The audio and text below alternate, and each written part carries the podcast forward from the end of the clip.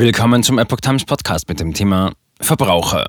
Verkehrsminister sieht keinen Anlass für Hamsterkäufe. Ein Artikel von Epoch Times vom 6. März 2022. Bundesverkehrsminister Volker Wissing sieht die Logistik in Deutschland durch den Krieg in der Ukraine erheblich gestört, aber keinen Anlass für Hamsterkäufe. Wenn ein so großes Land wie Russland mit so starken Sanktionen belegt wird, hat das Auswirkungen, sagte er der Bild am Sonntag. Die Einschränkungen im Logistikbereich seien erheblich, auch für deutsche Unternehmen. Aber die Herausforderung in dieser Situation, die Lieferketten stabil zu halten, ist nichts im Vergleich zu dem, was die Menschen in der Ukraine aktuell durchmachen müssen. Leere Supermarktregale in Deutschland zeichnen sich laut Wissing nicht ab. Die Versorgung mit Lebensmitteln und den Gegenständen, die es im Alltag braucht, ist gesichert. Die Supermarktregale seien voll und momentan deute nichts darauf hin, dass sich das in den kommenden Monaten ändern werde. Es gibt keinen Anlass für Hamsterkäufe.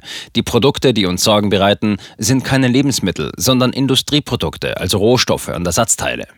So führe etwa die Einschränkung im Luftverkehr dazu, dass weniger Waren transportiert werden können. Frachtmaschinen aus China müssen jetzt um Russland herumfliegen. Das braucht mehr Kerosin, was wiederum den Flieger schwerer macht und den Spielraum für die Ladung verringert. In der Automobilindustrie habe das zu ersten Einschnitten in der Produktion geführt, so Wissing. Er sei sehr dankbar dafür, dass die gesamte deutsche Wirtschaft großes Verständnis für die Sanktionen habe und sie geschlossen mitträgt. Für den Fall, dass die schwierige Versorgungslage zu noch stärkeren Preisschüben führt, schließt Wissing weitere Entlastungen der Verbraucher nicht aus. Wenn neben dem bereits beschlossenen Entlastungspaket weitere Maßnahmen erforderlich sind, ist diese Regierung schnell handlungsfähig. Eine Verlängerung der Laufzeiten für die verbliebenen Atomkraftwerke in Deutschland wird es laut dem FDP-Politiker hingegen nicht geben.